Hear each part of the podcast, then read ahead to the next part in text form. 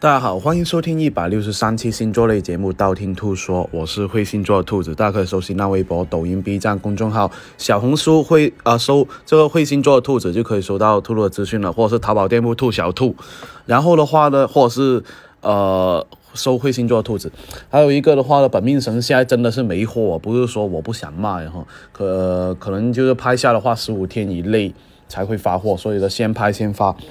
那今天的话呢，有人私信兔兔说啊，兔兔我失恋了，想知道哪里可以治愈我自己呢？好吧，那今天就说一下十二星座失恋的疗伤地吧。第一个白羊座，白羊座在感情里面呢，也是那种百分百付出的人了哈。要是失恋的话呢，他们是非常伤心的那一方。这个时候呢，唯有不停的工作才能让自己分心了哈。失恋的话呢，他们往往常住在公司，甚至加班，用工作来麻痹自己，忘记伤痛哦。第二个金牛座失恋后的金牛座的话呢，会选择去发泄哈。他们通常呢一个人去默默承受伤痛哈，不会跟别人分享，自己藏起来一个人去消化的那一种哈。所以呢，他们会去 KTV 里面呢放纵自己，发泄自己，点上那种失恋的歌曲啊，把心中的一些不满啊，或者是愤恨啊，全部哄出来的那一种啊。双子座。虽然说双子座在感情里面看起来好像不在乎啊，很爱玩的那一种，但是呢，他们很有可能用另外一种方式去默默付出哈。所以呢，即使失恋以后，他们会很伤心。分手对于他们来言的话呢，是沉重的打击哈。很多时候呢，需要用酒精啊来麻痹自己的那一种哈，让自己忘记那一些不愉快哈。所以呢，他们更加容易选择酒吧、KTV 啊去发泄自己哦。巨蟹座，巨蟹座的人呢，一直都很有自己的很强的家庭观念哈。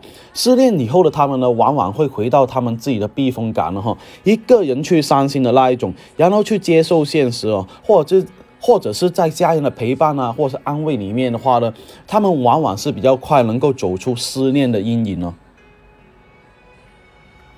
狮子座。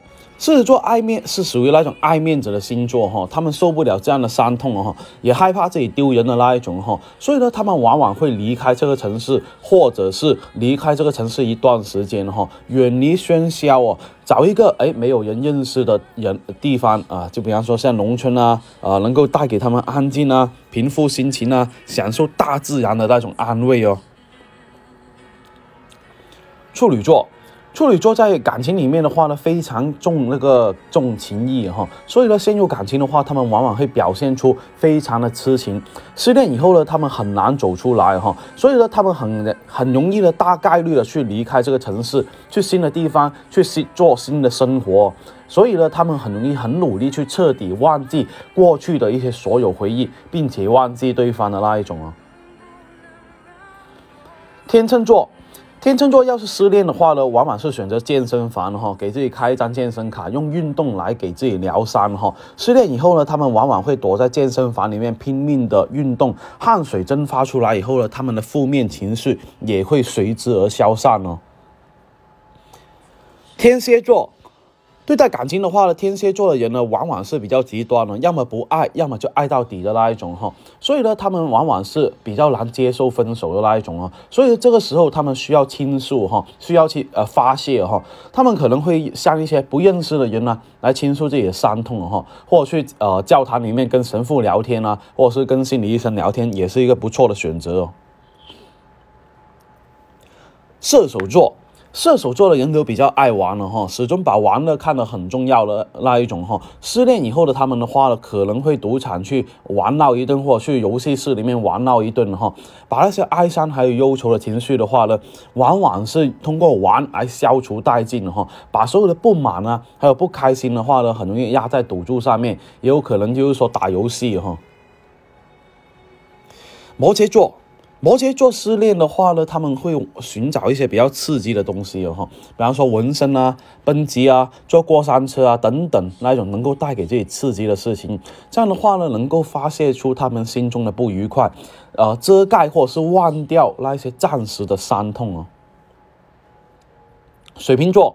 水瓶座呢，在失恋以后呢，可能会属于那种治愈比较快的人。他们比方说剪个头发啊，觉得哎重新开始啊，或去个电影院啊，选择一部想看的电影呢。等电影放完的话呢，他们的忧郁也会随之而消散的那一种哈。他们觉得失恋不是什么大事情，不会没有谁，不是说没有谁就过得不好的那一种哦。